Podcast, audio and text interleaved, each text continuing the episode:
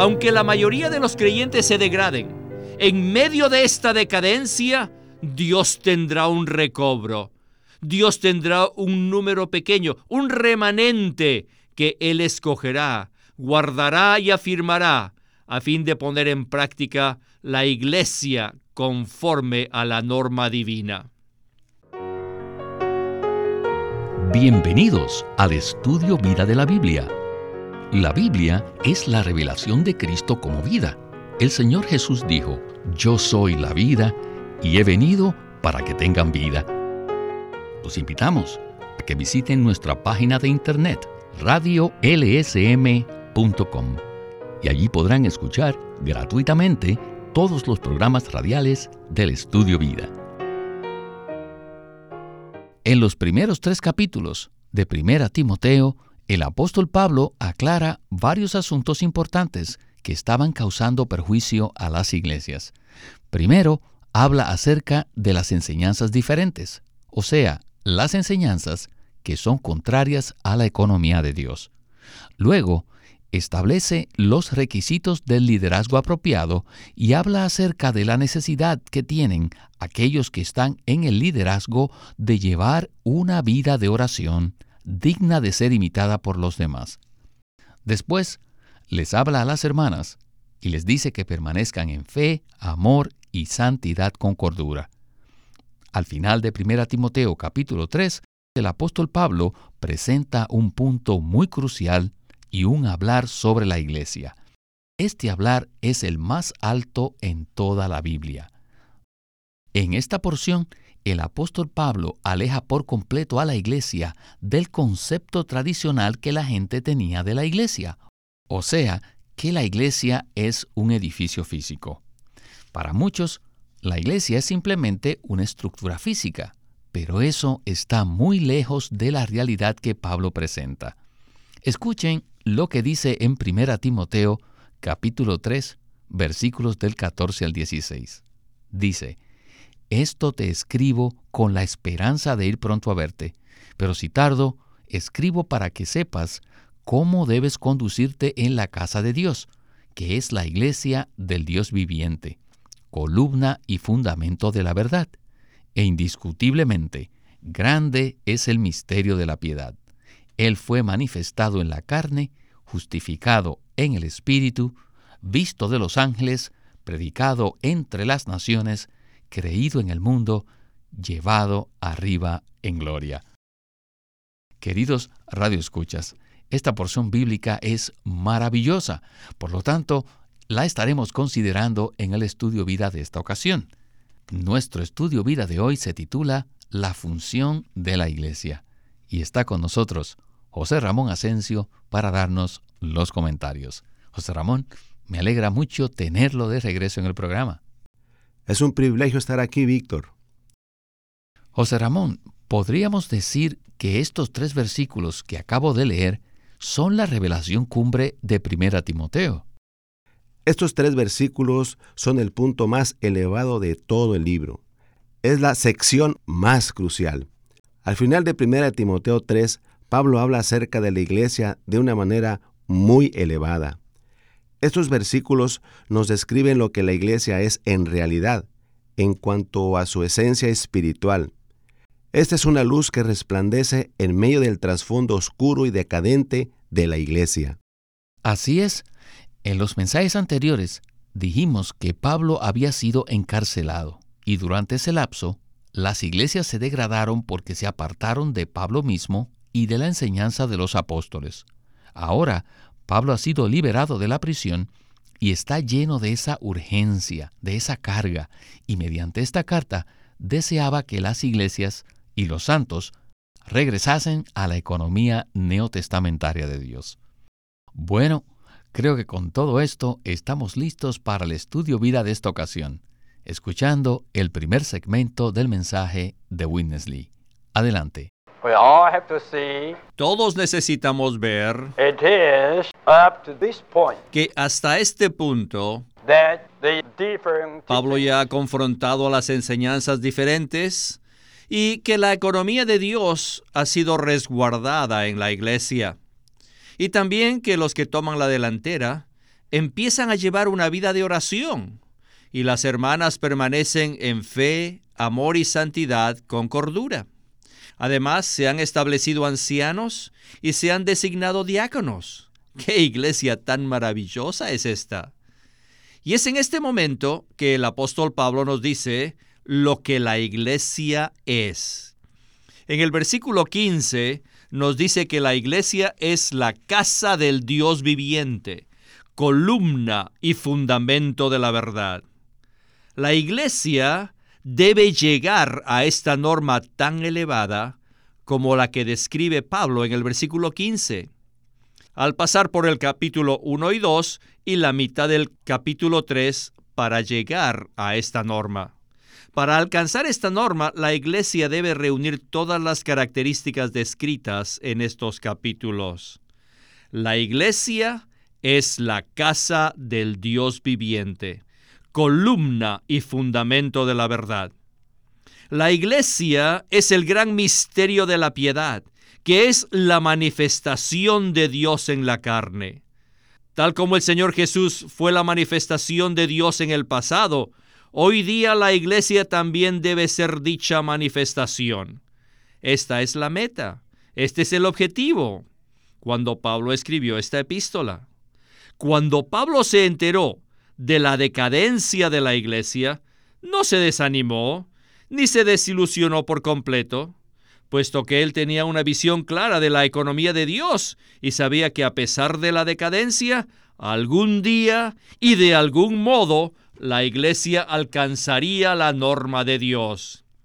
Aunque la mayoría de los creyentes se degraden, en medio de esta decadencia, Dios tendrá un recobro Dios tendrá un número pequeño, un remanente que Él escogerá, guardará y afirmará a fin de poner en práctica la iglesia conforme a la norma divina.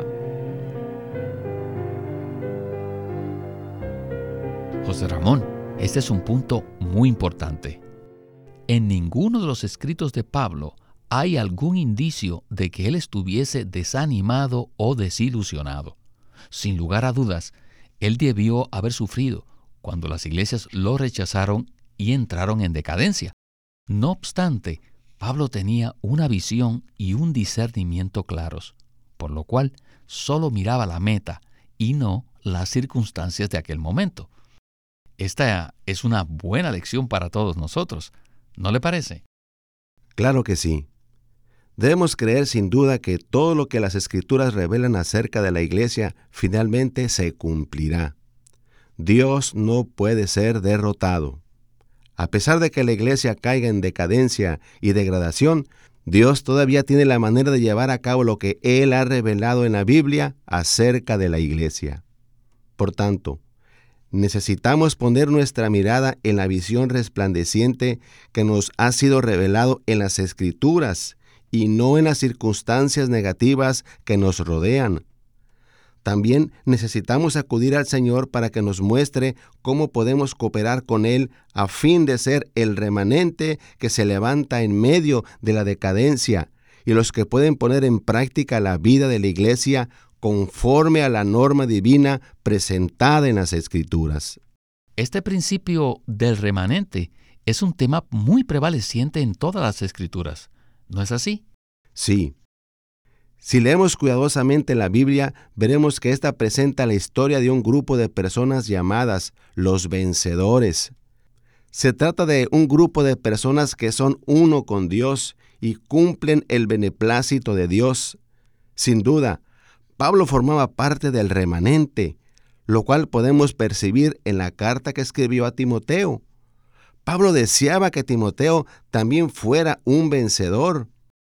Al leer esta carta, nosotros también debemos ser infundidos con el deseo de ser vencedores. El propósito de Dios se llevará a cabo en el universo mediante un pequeño grupo de personas que son su remanente, o sea, los vencedores. Y por supuesto, el beneficio lo recibirá el cuerpo de Cristo. Amén.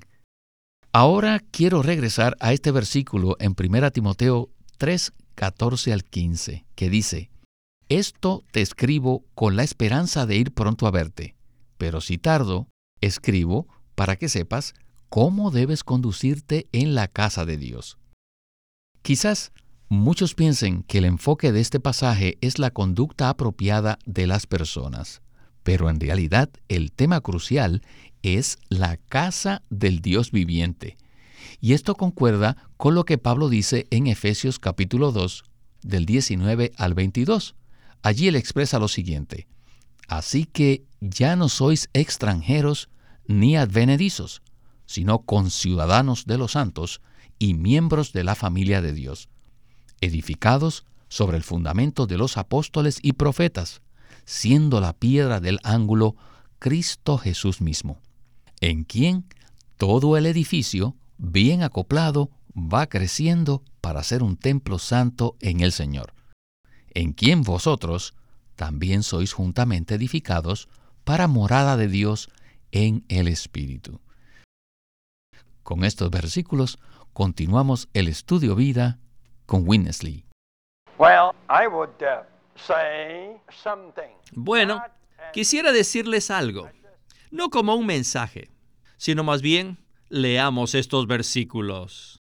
Esto te escribo con la esperanza de ir pronto a verte, pero si tardo, escribo para que sepas cómo debes conducirte en la casa de Dios, que es la iglesia del Dios viviente, columna y fundamento de la verdad.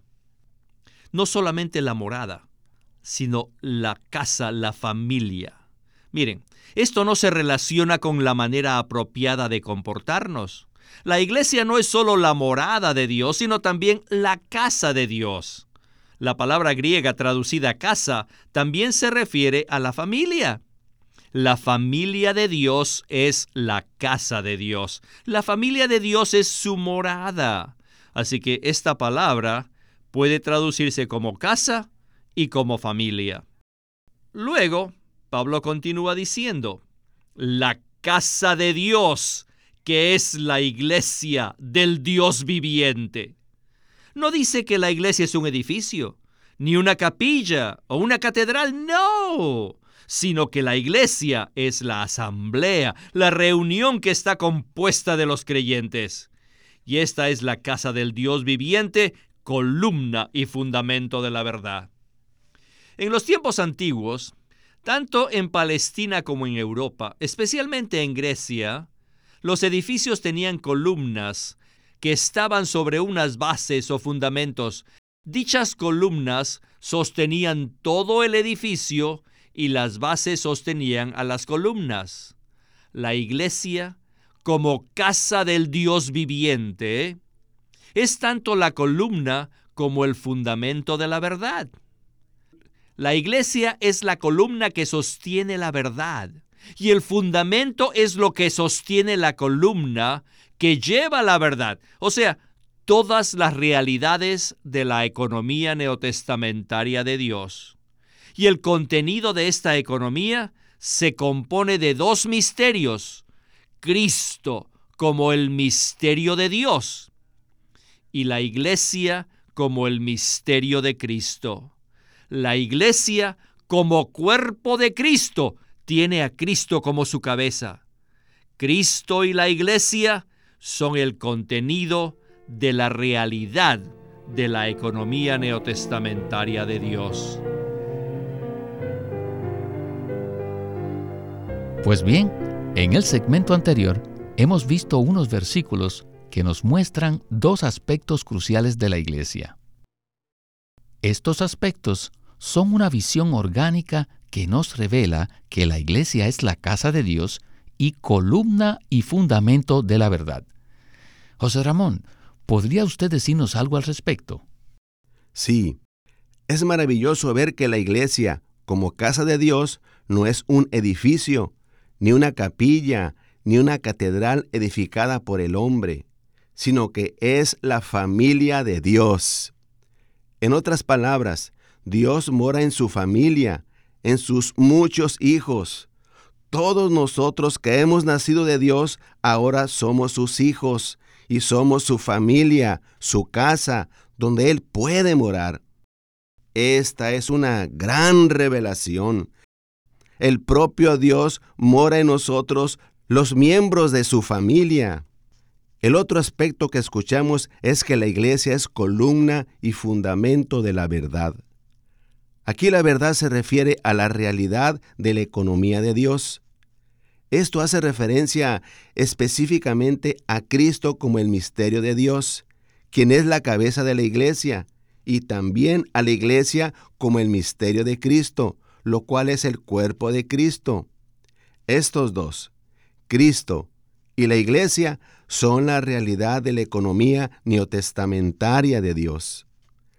La iglesia es la casa del Dios viviente, es la columna que apoya la verdad y el fundamento que sostiene dicha columna. Y esta verdad, esta realidad, se compone de dos misterios, que son Cristo y la iglesia, la cabeza y el cuerpo. Sí, y esto que acaba de decir de Cristo como el misterio de Dios y la Iglesia como el misterio de Cristo nos trae a este último versículo del cual hablaremos hoy. Primera Timoteo 3:16. También, con respecto a este versículo, podemos comentar que la última parte es muy poética, especialmente las seis líneas finales del versículo 16. Esto hizo que este versículo fuese un cántico de la iglesia primitiva. Quisiera leerles este versículo otra vez. Dice, e indiscutiblemente grande es el misterio de la piedad.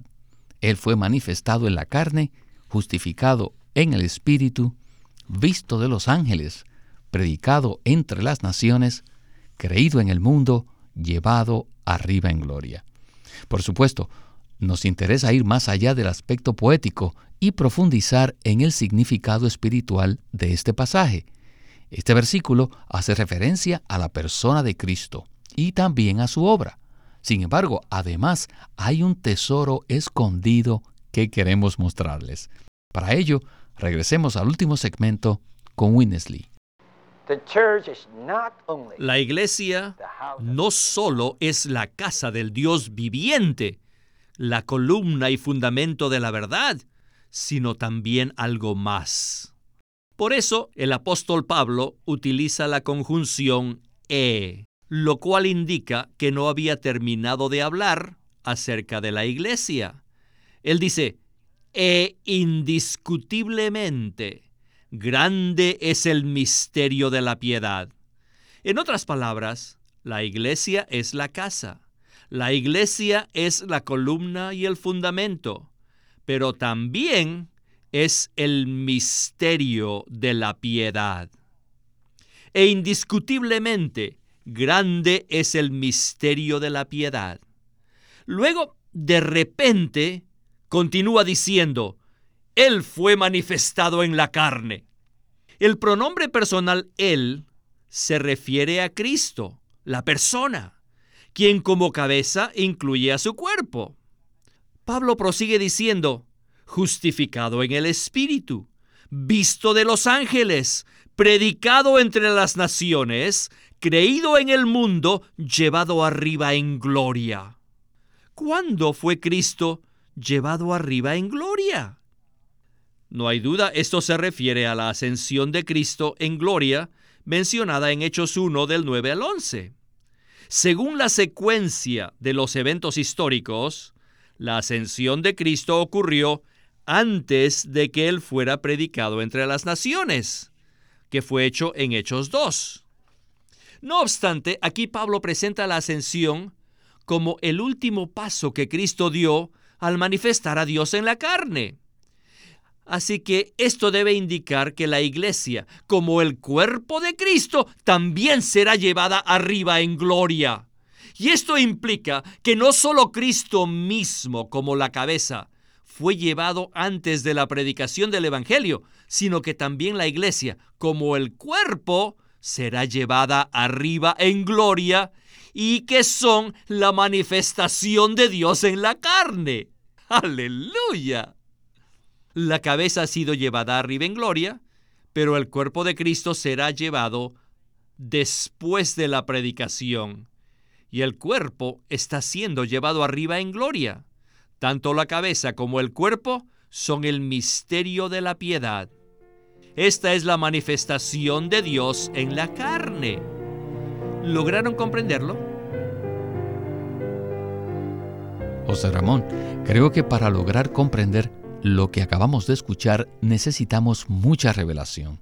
Estamos hablando del misterio de la piedad y Pablo enumera seis aspectos de dicho misterio. Todas estas cosas se presentan en un estricto orden cronológico, a excepción de la última. ¿Podría explicar esto? Sí, trataré. En este versículo 16, Pablo hace una afirmación clara y contundente. E indiscutiblemente grande es el misterio de la piedad. Un misterio siempre sobrepasa nuestro entendimiento. Se refiere a algo que no se puede explicar. Si existe algo que puede ser explicado, entonces no es un misterio. Luego Pablo usa el pronombre personal él, lo cual indica que el misterio de la piedad es una persona y no meramente un asunto. Pablo dice, Él fue manifestado en la carne, justificado en el Espíritu, visto de los ángeles, predicado entre las naciones, creído en el mundo, llevado arriba en gloria. Todo esto se refiere a Cristo, quien mediante la encarnación llegó a ser un hombre en la carne. Cristo se manifestó ante los hombres en la forma de un hombre. No obstante, Él era la manifestación de Dios en la carne. Este hombre también fue justificado en el Espíritu, lo cual significa que Él fue probado y aprobado como recto y justo por el Espíritu.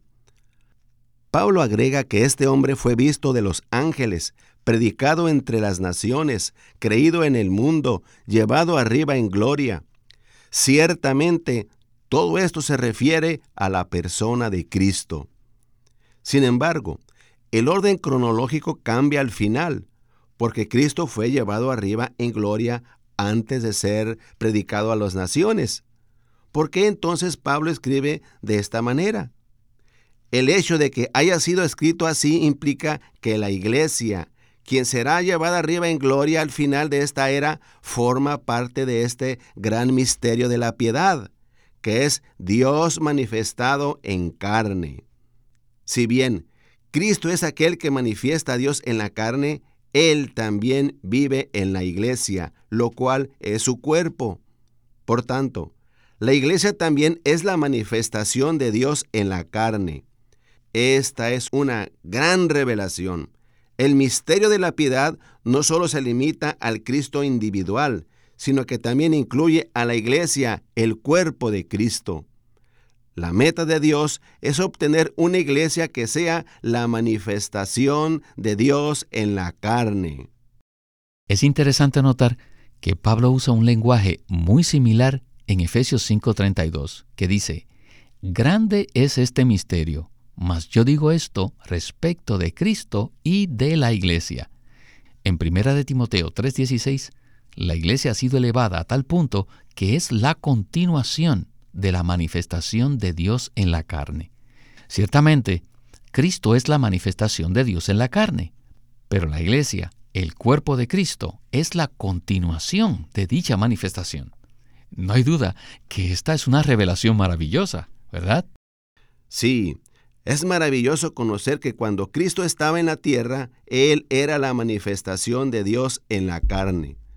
Todo lo que Cristo hizo, todo lo que Cristo dijo, manifestó a Dios a los hombres. Y la iglesia hoy en día continúa la manifestación de Dios en la carne, pues Cristo mora en todos los miembros de la iglesia. Y espero que el Señor levante a un grupo de creyentes que lleguen a lograr este nivel y claro, no es por nuestros propios esfuerzos, sino por lo que Él mismo hace en nosotros. Voy a decir algo que ya he repetido muchas veces. Cuán privilegiados somos de poder recibir este ministerio de la era y ser participantes del mismo. Después de escuchar este mensaje, siento que he recobrado la vista. Y no puedo decir más que aleluya. José Ramón, muchísimas gracias por su compañía y espero que regrese pronto. Gracias por invitarme al programa. Este es Víctor Molina haciendo la voz de Chris Wilde, José Ramón Asensio, la de Bob Danker y Walter Ortiz, la de Winnesley.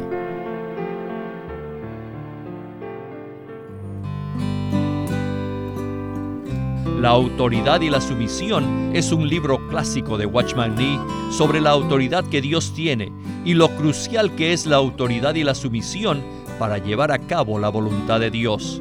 Este libro fue publicado antes con el título La autoridad espiritual y ahora LSM lo presenta con el título original que es La autoridad y la sumisión. Este libro tiene 20 capítulos y abarca muchos aspectos de lo que es el gran tema de la autoridad de Dios, la autoridad y la sumisión por Watchman Nee.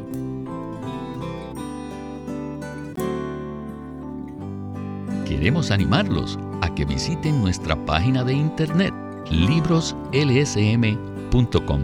Allí encontrarán los libros impresos del Ministerio de Watchman Nee y Witness Lee, la Santa Biblia versión recobro con sus notas explicativas y también encontrarán folletos, himnos y libros en formato electrónico. Por favor, visiten nuestra página de internet libroslsm.com. Una vez más, libroslsm.com. Queremos presentarles la versión recobro del Nuevo Testamento. ¿Y por qué tenemos esta versión recobro? Debido a que a través de los siglos el Señor ha recobrado muchas verdades de su economía entre los hombres. Desde los días de Martín Lutero en particular, este recobro ha progresado constantemente a partir de la justificación por fe, la cual fue recobrada en esos tiempos, hasta la verdad de experimentar la iglesia, el cuerpo de Cristo, vista y disfrutada por muchos cristianos hoy, este recobro ha sido como un hilo dorado que une la iglesia en el tiempo. Las verdades recobradas y la herencia de los creyentes deben ser poseídas y disfrutadas por todos los creyentes hoy día. Ojalá que todos ustedes puedan tener acceso a conseguirse una versión recobro del Nuevo Testamento. Puede conseguirlas en su librería cristiana más cercana o llamando o escribiendo a Living Stream Ministry. Llámenos a nuestro teléfono gratuito 1-800-810-1149. 1-800-810-1149. Además, si desean, pueden comunicarse con nosotros enviándonos un correo electrónico a estudiovida.lsm.org.